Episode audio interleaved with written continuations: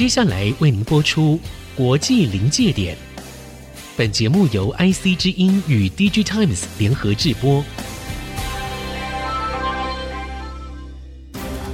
诡谲多变的地缘政治，当国际冲突找上我们，DG Times 总编辑巫凌祥带您剖析科技产业，了解国际局势与世界观点。欢迎收听国际临界点。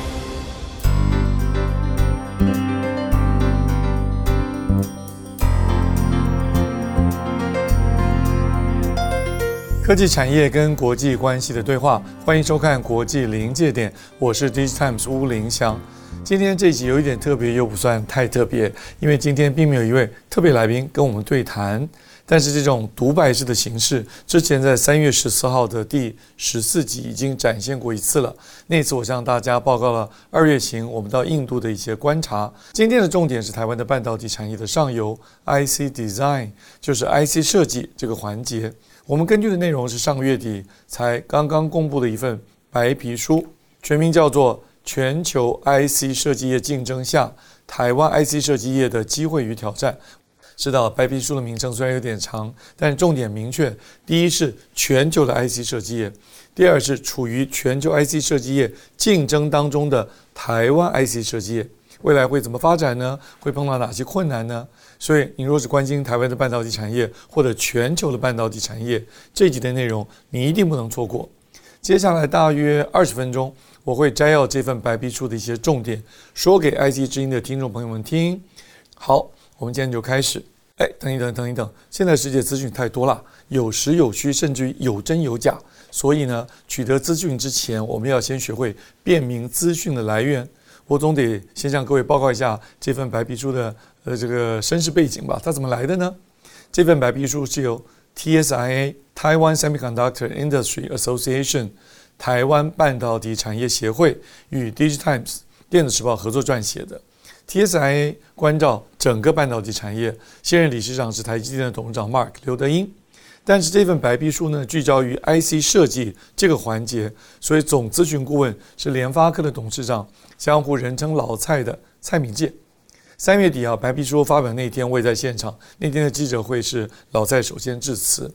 不过呢，真正的内容贡献者是 DigiTimes Research，所以呢，紧接着老蔡蔡敏介的致辞是 DigiTimes 的资深副总黄义平的简报。我们接下来所用的图表。也是黄一平当天所用的 PPT 都原汁原味哦。你那天如果无缘亲临会场，也可以从今天的节目看到那天是三十六张 PPT，今天会展现一小部分。首先，整份白皮书主要内容有四章，另外第五章是结论。那从第一章一开始呢，台湾 IC 设计的现况当中，我们可以看到非常多的资讯。它首先提纲挈领，说明了台湾 IC 设计成功发展的关键要素，是因为。参与的公司营运体制都相当不错哦，再加上国内供应了优质的人才以及相当的资金，大量投入了研发，才造就了高获率以及当前在全球的市场的地位与贡献。好，听友朋友们听到这千万不要误会啊，以为这个白皮书 只用一些高大上的形容词来描述台湾的 IC 设计，那就不值得我们专门做一集来介绍这份白皮书了啊。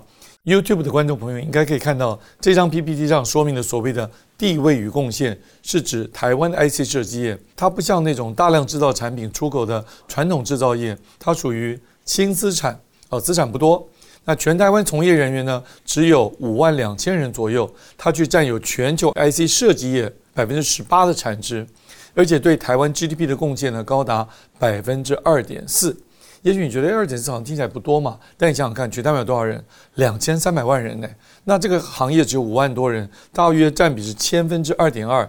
可是它的贡献 GDP 是百分之二点四，大家可以了解，差不多是一个十倍的差距的贡献度哦。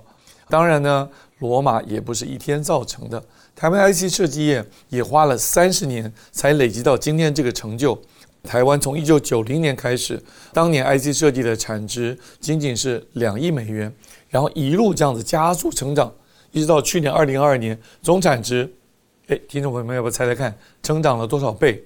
我没有说错哦，不是成长了多少 percent，是成长了多少倍？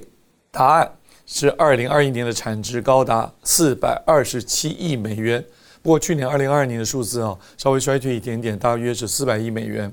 那即使如此，也是成长了两百倍啊！这真是一个惊人的数字啊！如果我们把台湾的半导体产业分为 IC 设计、晶圆代工、IC 封装，还有其他哦，比如半导体材料啊、设备等等，那去年的总产值是一千七百四十八亿美元。其中晶圆代工因为有台积电，当然最多了，足足有九百零九亿美元，占比超过一半，百分之五十二。但是 IC 设计呢，也有将近四百亿美元，占比也高达百分之二十三，是银牌哦。那提出这些详细数字，是为了证明这篇白皮书的含金量。聪明的听众跟观众朋友们呢，很可能这里已经想到了，哎，你这份白皮书不是标榜全球 IC 设计竞争吗？怎么只在自吹自擂，好像台湾好棒棒？呵 呵，不要着急。台湾真的好棒棒，但是呢，更精彩的图表又来了。这一张是 IC 设计这项产业的世界竞争格局。诶，看起来怎么有点怪怪的？说好了是世界竞争格局，怎么只有三个国家啊？全世界不是将近两百个国家吗？熟悉半导体产业的听友或者观众一定知道，其实全世界的半导体玩家也不过就六个大咖，美国啊当然是一咖啦，还加上整个欧洲算一咖，另外就是东亚的。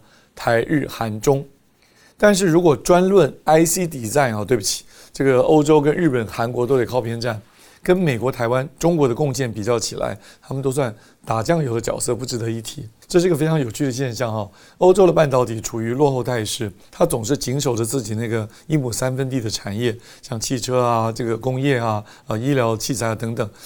那现在我们回到主题啊，美国去年在全球 IC 设计产业的产值占比高达百分之六十三，超过一半多得多啊！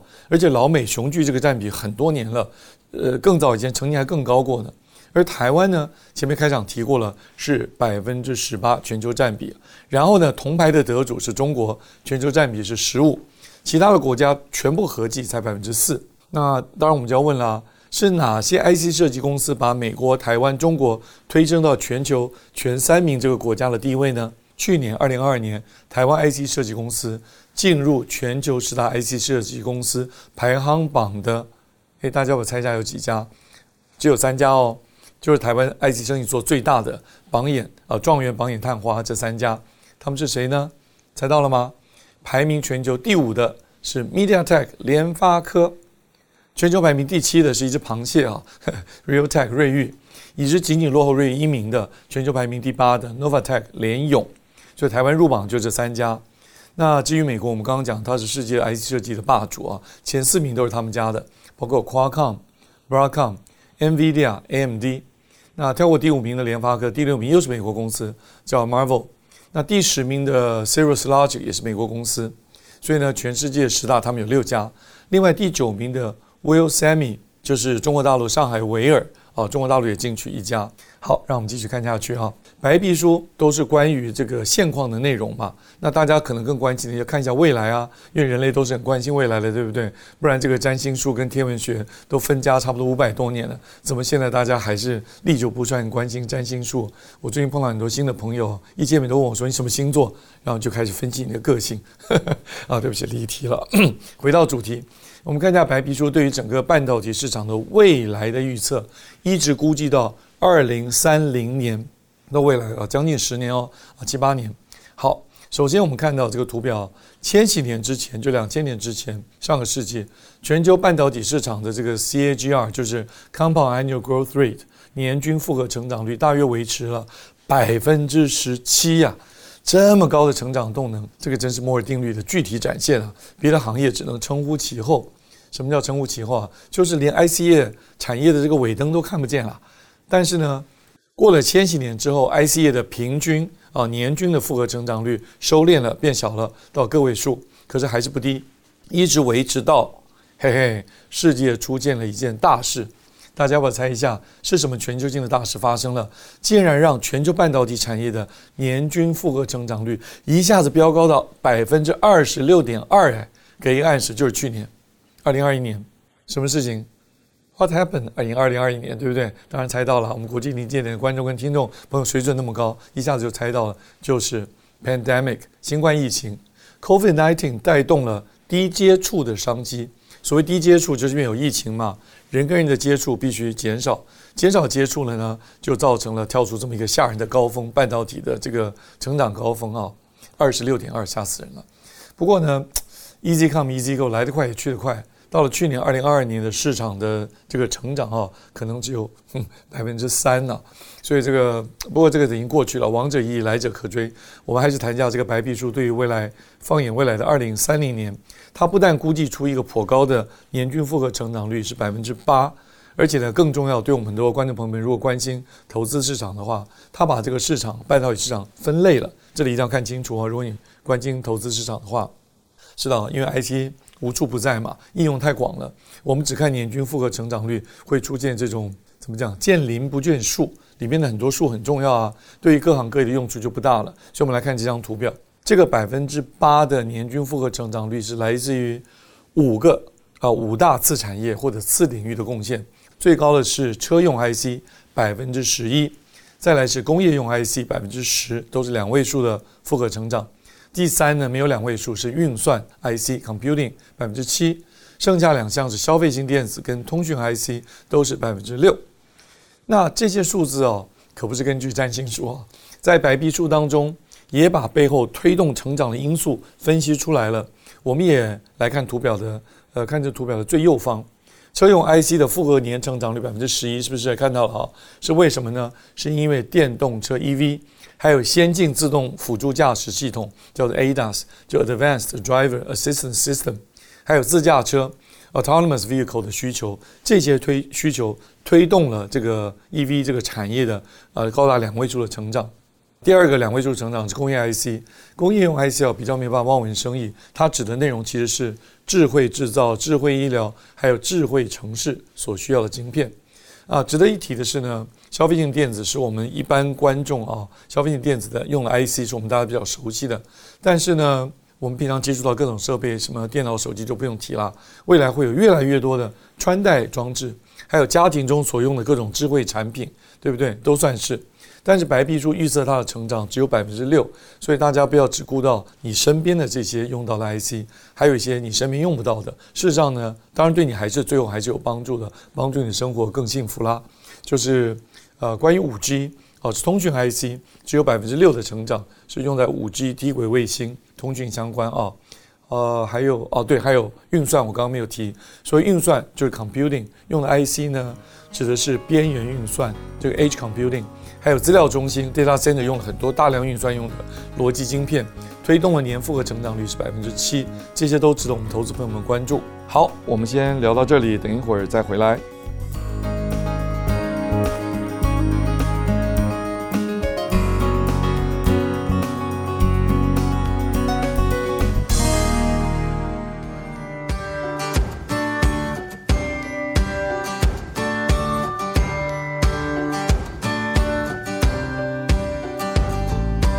好，我们再回到国际临界点这个节目啊，我是 DigiTimes 总编辑吴林祥啊。因为我们国际临界点关注是全球产业跟国际关系的互动吧。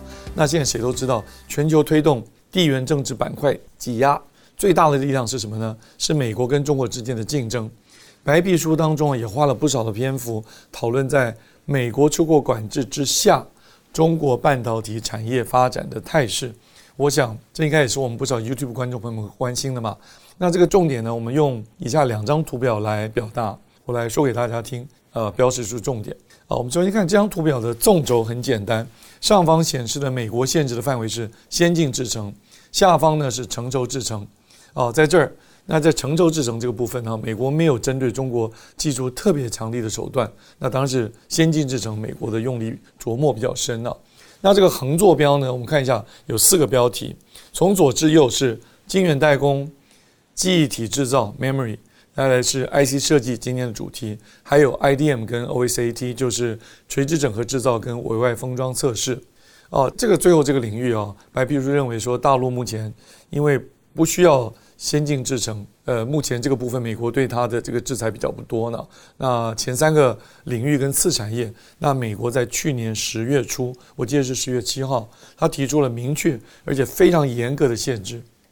我们分数一下啊，晶圆代工是美国的限制是十四、十六纳米以及以下，比如说七纳米、五纳米、三纳米这些更先进的制程。那工艺呢，包括 FinFET 还有 GAA FET 这些工艺都不可以卖给中国，不准出口。那机体晶片的制造呢，就是以 DRAM 的限制是十八纳米以下不可以。那 NAND 呢，就是 Flash 啊，这个这个快闪记忆体是一百二十八层以上的技术跟设备都不可以出口，不可以卖到中国以内去。这个对中国大陆的领先的两家厂商长江存储跟长兴存储冲击都很大。我们再看啊，至于这个白皮书的这个主轴 IC 设计，也是在这里面一个 column 啊。美国的目标是限制中国自行发展 high performance computing 的 IC，还有 AI 的晶片，就是这个高度运算啊，就这个计算能力非常强的晶片。但是呢，因为中国在过去的 IC 设计其实已经具备了 IC 的顶尖设计的能力，人才都很具足。所以美国这个时候你不能用人才来限制它，所以它限制是中国取得高端的设计 IC 需要什么软体工具嘛？这个都在图表里就看得到啊。好，那当然就要问说，美国这么一连串的这么多的限制，这么多的制裁，对中国的半导体冲击到底有多大呢？这个白皮书当中也提出了具有很多技术性的的说明的一些预测。我们来看这几天我们最后一张图表。纵轴仍然是上方啊，是先进制程，下方是成熟制程。这个横轴就很有意思了，跟刚刚前面说的不太一样啊。第一个 column 的标题是什么呢？中国业者已取得至少百分之十市占率的市场，加上一个括号，意为台湾主力市场。换句话说，中国已经取得百分之十市占率的市场，跟台湾也是主力市场。这就是什么？两个业者在这个部分是有竞争关系的。那这个白皮书当然是站在台湾的角度提醒台湾的业者嘛。那至于哪一部分有这个竞争关系呢？主要是成熟制程部分。这个图表中用一个红色虚线，那个 YouTube 观众可以截图来看哈。这个红色虚线框起来特别标明了受中国业者竞争压力的产品区块，其中包括了消费型 IC 啊，还有类比 IC、功率 IC。还有 discrete 就是分分散型的 MOSFET 跟 IGBT 哦，还真不少呢。这些部分两岸业者都在竞争，但是这个先进跟成熟制程，这个先进成熟是相对的，没有严格的定义。这个图表中特别挂号说明，所谓的成熟是指四十纳米及以上，可能是四十五啊、五十五甚至九十啊，甚至点一三微米都有可能，这些都叫成熟制程。那我看到这样这样子的范围，我想对大陆。这个最领导品牌的中兴 SMIC 现在应该没有太大的影响，因为中兴自己做二十八，大概已经没有太大的问题了啊。那更值得注意呢，最后我们看到图表右下方有一个大大的红色的箭头哦，从左到右，横轴的第一个 column 延伸到第二个 column 的一半，标明了中国业者逐步渗透替代的市场。那我们想用红色。一定是要提醒嘛，台湾业者特别注意，注意什么呢？注意来自对岸的竞争态势，因为中国业者在这部分呢，并不是做的挨打，它逐渐呃渗透呃就替代，就表示说它慢慢也能够在技术上赶上，而且横轴上也注明了美国业者市占率相对较低，所以这个部分呢，美国其实不是来玩的，是谁呢？是欧洲、日本跟韩国主导的市场。换句话说，中国半导体行业的扩张啊，受到冲击的不只是台湾，它是一个全球产业向全球扩张，所以其他的五大玩家都可能受到中国技术提升的压力。好，最后这张图表我们明显看出来，美国保护的是什么？是先进制程的相关技术，也是他们设计业的强项。只不过呢，美国的弱点板软呃或者说短板吧，是制造。美国设计得出最先进的制程。的晶片，他却制造不出来，这就是他们促敦促台积电到美国去设厂的缘故吧。好，以下就是全球 IC 设计竞争下台湾 IC 设计业的机会与挑战这份白皮书，很小很小一部分的内容。上个月底才刚刚公布哦，由 DIGITIMES 研究中心呃接受台湾半导体协会的委托撰写。好。这个算公共财嘛？海外的朋友，我们也设计了个 QR code，让您透过这个 YouTube 的节目，你可以扫描下载。有一个条件呢，你要为我点赞，并且开启小铃铛，还有订阅分享。因为我们这个国际零件的节目是由 DIGITIMES 和 IC 之音联合直播，每周二早上七点钟在新竹 IC 之音 FM 九七点五播出。那当天晚上九点钟在 YouTube 上架。另外，当然也有脸书、IG 还有 Podcast 都可以分享。我是吴林祥，我们下周再见。